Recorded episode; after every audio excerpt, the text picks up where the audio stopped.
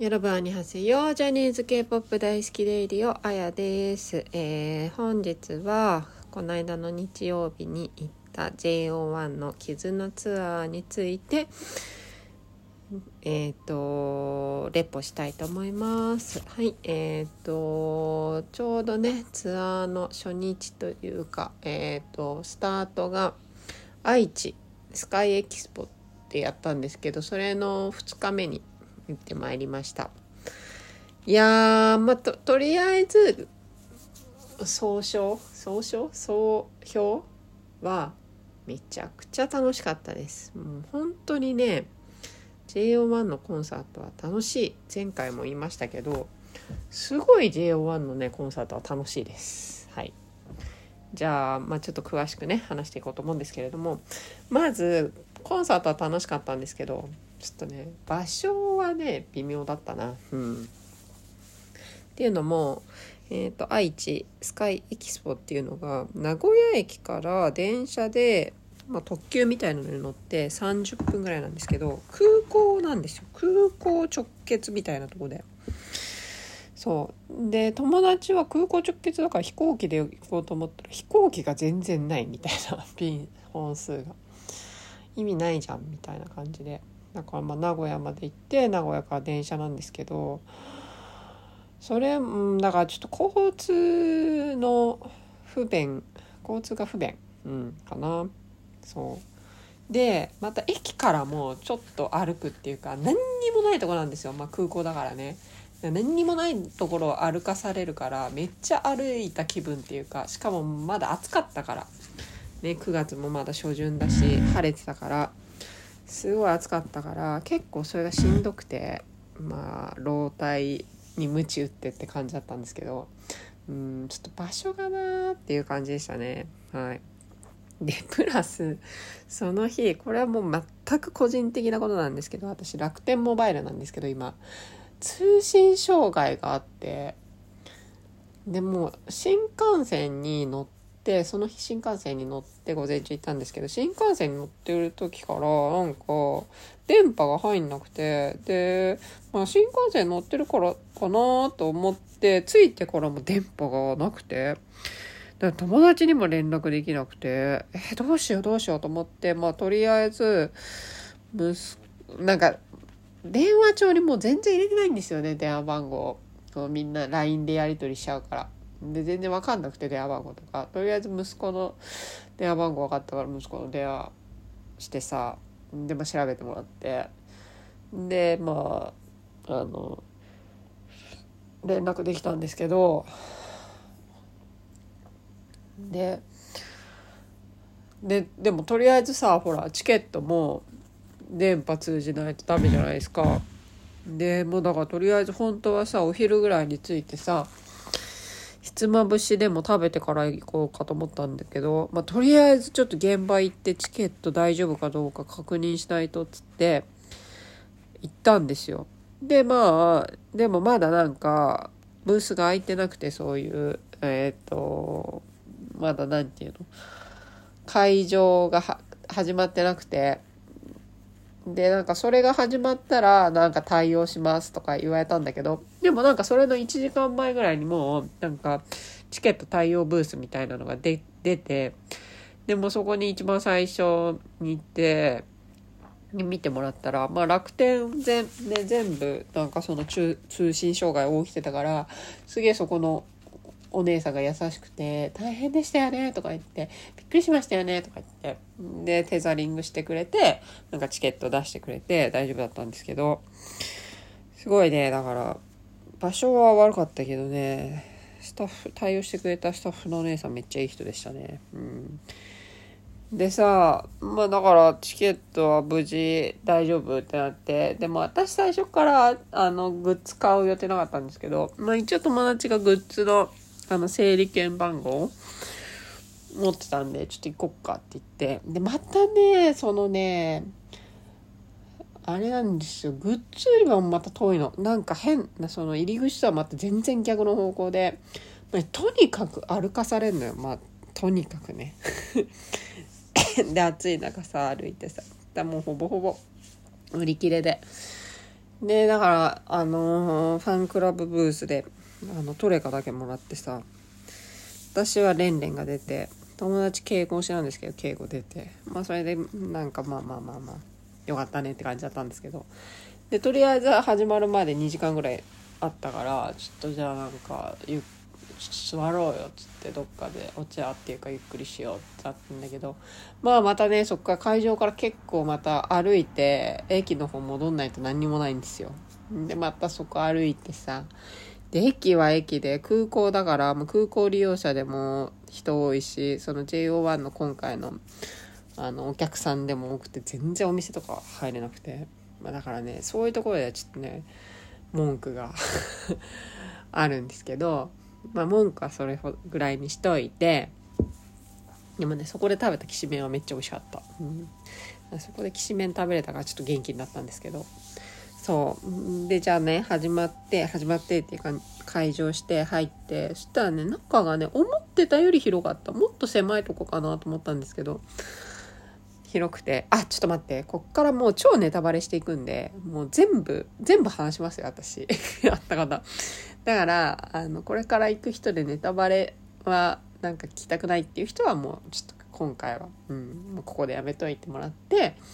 で見に行った後ちょっともう一回聞いてもらって「ああそこよかったよね私もよかった」みたいな感じで共感してください。はい、で、まあ、会場入って知ったらね今回「絆ツアー」っていう名前だったじゃないですか。あのー、えー、っと「絆ツアーで」まあアルバムもね「絆」でねででそうそう。なんか絆とかいう名前だからさちょっとなんとなく堅苦しいイメージだったんですけど会場まあ入ってバーンとそのなんていうの、えーと、メインのステージの時に「絆」って書いてあるんですけどピンクなんですよ。めっちゃ可愛くて。なんかそういう見せ方が超上手だなと思って。でなんかそのサーカスっぽい感じ。まあアルバムのなんかそのティーザーとかメインビジュアルとかもそうだったと思うんですけどあと「WithUs の」えー、と MV とか。なんかちょっとサーカスっていうかパーティー夜のパーティーみたいなイメージだったじゃないですか。なんか、うん、そ全体的にそういう感じでそういう感じっていうのはその途中途中入るあの映像そのメンバーが着替えてる時に入る映像とかもそんな感じで。で会場自体そのピンク。ピンクがメインカラーで可愛くて。うん。で、可愛いじゃんと思ってて、で、まあ、スタートしたら、もう衣装がね、全部可愛かった。多分あれね、韓国のスタイリスト、ヌナだね。もうね、衣装がね、ストレイキッズ化してましたよ。うんまあこれ聞く人、まあ、好きず好きな人にはわかると思うんですけど、そうそう、変なところに穴開いてたりとかね。結構肌見せが激しいみたいな。それがちょいちょいまあまあ変今回で変なところに穴は開いてなかったけどちょっと肌見せが出てくるようになってて、うん、韓国化っていうか好きづかちょっとね JO1 の衣装がしてましたね。そう。まあちょっとねその前触れはあったと思うんですけどうん。で、ああ、ちょっと、そうそうそうそう、それで、うちらの席は、あのー、まあ、メインのステージがあって、花道があって、その、何？センターステージっていうの？デベスっていうの？あの真ん中にあるステージの前あたりで。でそっから7列目9列目とかだったからめちゃくちゃいい席で。全体も見渡せるしそのこっちのステージ来た時は近くで見れるしで。すごい良かったですね。うん。だからほんとね最近ね席運はいいんですよ。ただただ snowman のチケットだけが当たらないっていうね。うん。まあいっかこれは。そうそう。でまず驚いたのが生バンドだったんですよ。生演奏。やばくないですか？これはでもスキズ意識してんのかなと思って。スキズのコンサートも生バンドだったみたいなんですけど。そう。でねめっちゃなんかねドラムの人がかっこよくてかっこいいと思ったらみんなやっぱ韓国人でしたね。でダンサーも今回いて結構それびっくりしたんですけどえダンサー付きと思って結構な人数いて多分あのダンサーさんたちもね韓国人だと思うんですけどもうだからとにかく JO1 はスタッフっていうか、まあ、そういうのが全部韓国だからなんかやっぱジャニーズでもない k p o p でもない k p o p まあ K ねうんとなんていうの k p o p により近いより近いっていうかまあすごい近いんだけどでもやっぱりメンバーが全員日本人だし k p o p k p o p っていうわけではないっていうかだから不思議な感じですよね。うん、でそれが魅力だと思うんですけどそうそうそうそう。だから演出とかももしかしたら韓国の方がやってるのかもしれないですけどとにかくね構成も良かったし演出も良かったで何が一番良かったってその生バンドで結構ノリのいい曲ばっかやってくれたんですよ私前からここでも言ってるかもしれないですけどバラードタイムが苦手で。なんか大体コンサートってバラードタイムがあって何曲かバラードが結構何て言うの？そういうゆっくりした曲続いたりするじゃないですか。それが全然今回なかったんです。まあそのバラードっぽい曲も何曲か歌ったんですけど本当に数曲でしかもそれがまとまってないっていうか散りばめられてるっていうかそれ前回もそうだったんですけどそのバラードタイムっていうのがないのがすごいいいんですよね。そのずっとノリが良くて。だからねほんとすごい JO1 すごいと思う。あんなにノリのいい曲ばっかやってくれてでほぼほぼ踊ってでまあなんかファンサみたいなのをしてくれたんですけどすごい構成が良かったですね。で特に良かったのユニット？いつも歌声をあんまり聞けないメンバーたちの声が聞けたっていうのはすごく良くてで私の推しのルくんルキくんは4人組だったんですけどえっ、ー、とねケイとスカイとルキとあと誰だったっけ？レンくんかな？でイカロス。歌ってくれたんですけどめちゃくちゃ良かった。しかもスタンドマイクで歌っててなんか、まあ、メンバーも言ってたんですけど JO1 でスタンドマイクってほぼほぼないからすごいかっこよかったしね。でなんかケンは途中スタンドマイクがあまりに恥ずかしくてちょっとマイク取って歌っちゃったとか言っててえ可愛いと思って。そうそうそうそう。ルキもすごい歌上手でやっぱみんなねすごいなんかレベルが上がってるなって今回もまた思う。ましたね。うん、で何よりもまあなんか今回構成にももうその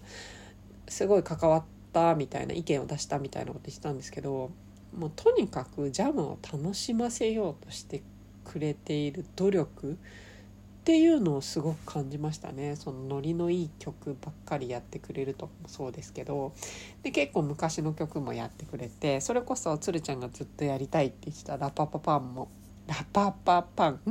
もやってくれてで私は前回モンスターが聴けなくてモンスター聴きたかったと思ったら今回モンスターやってくれてであと本当はね私ヤングも聴きたいんだけどちょっとヤングは今回なかったですね。そうなんだかんだやっぱりね昔の曲も盛り上がっちゃうんですよね。あとね今回つかめはなかったですね。うん。でもなんかすごい生バンドだったから全部新鮮に聞こえた、うん、前回のコンサートもすごい良かったんだけど良かったんだけどじゃなくて良かったんですけど、まあ、同じ曲やった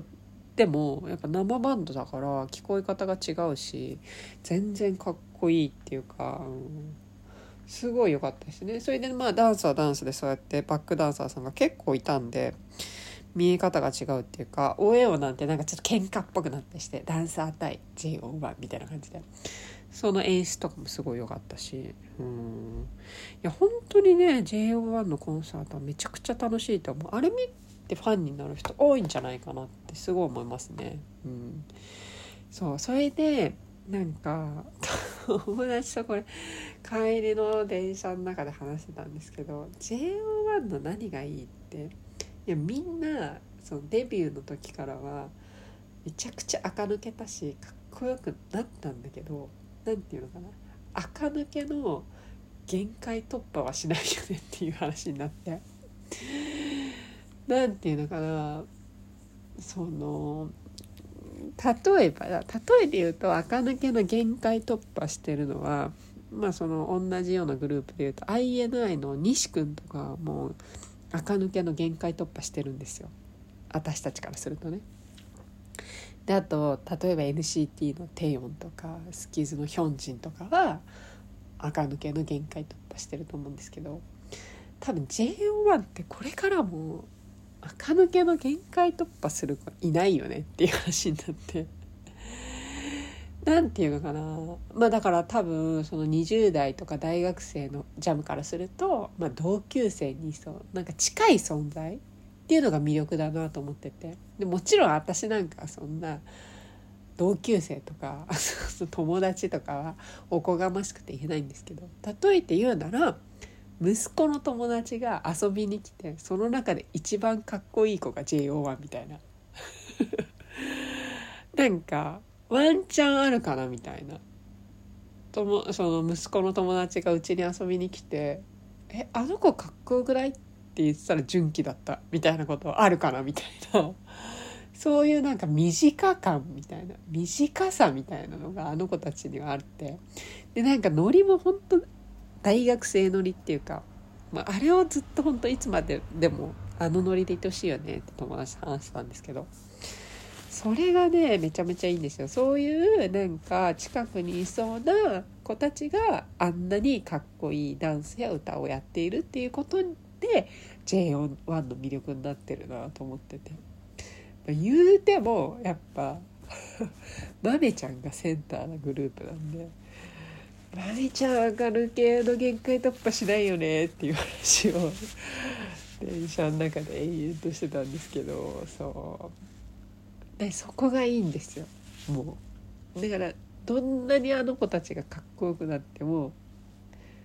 そうなってる。向こう側にはいかない。常にうちらに寄り添っててくれる。かっこよさみたいな。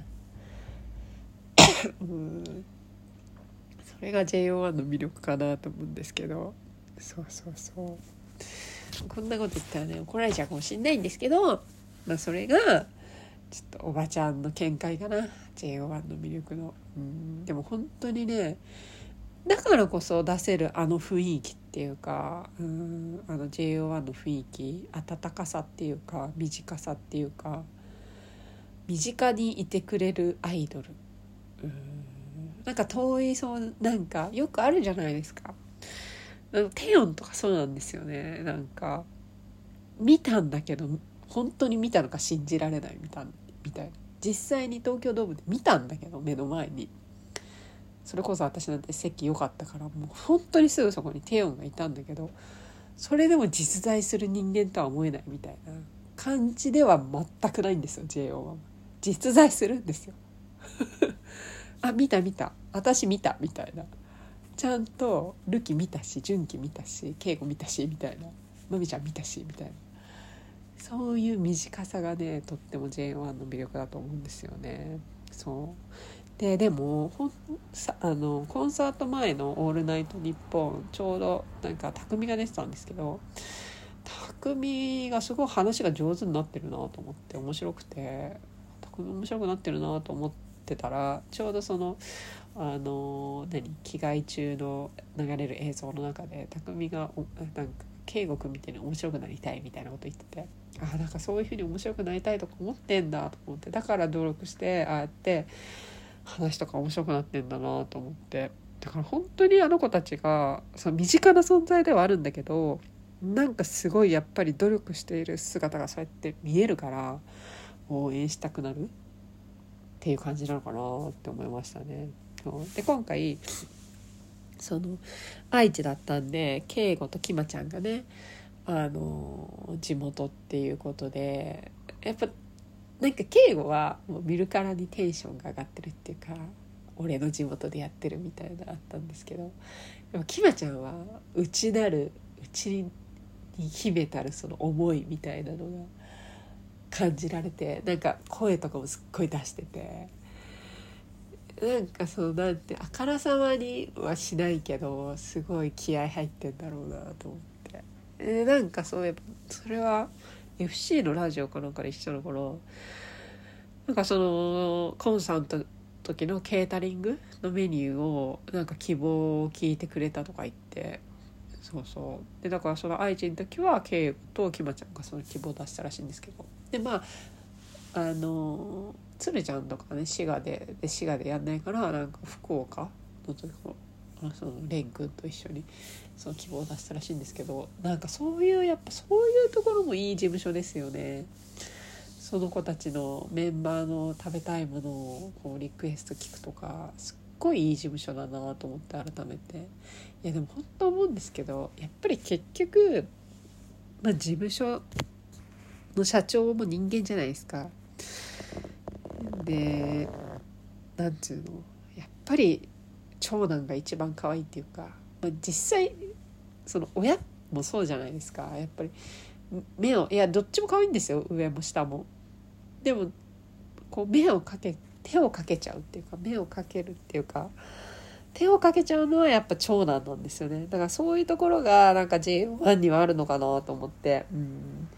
でも結局そうじゃないですか。前も話したかもしれないけど BTS とかだってやっぱ事務所の最初のグループってすっごい可愛がられると思うんですよね。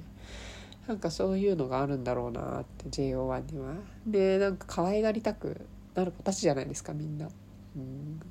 その辺にいそうな いやもう本当改めてそれがね魅力だなと思いましたね。うん。そうそう。でも最後のアンコールとかもすごい楽しかったですね。で途中のなんかやっぱ演出とかもすごい全然前回より凝っててうんステージが上がったりとかうんなんか良かったなって思います。本当にね JO1 のコンサートはこれからも毎回行ってその彼らの成長を見守っていきたいなって思いました。だからね全然失恋は言えました。もうほんとめめの失恋でねかなり落ち込んだ1週間を過ごしてたんですけどもうね11人が私のことを癒してくれたし最後にルキが私たちのことを幸せにしてくれるって約束してくれてたんでもうルキの言葉信じようと思って JO1 に幸せにしてもらおうと思います。そうだからねちょっと10月の稽古もね行きたいなと思ってて今友達があのチケット申し込んでるんでそれが当たったら是非行きたいなって思ってます。はい。じゃあ今日はこんなところで JO1 の、えーと、コンサートのご報告だったんですけど、まあ、ざーっとねざっくり話してみたんですけどうん本当に良かったです。はい。では今日はこんなところで次回アンニョンさよなら。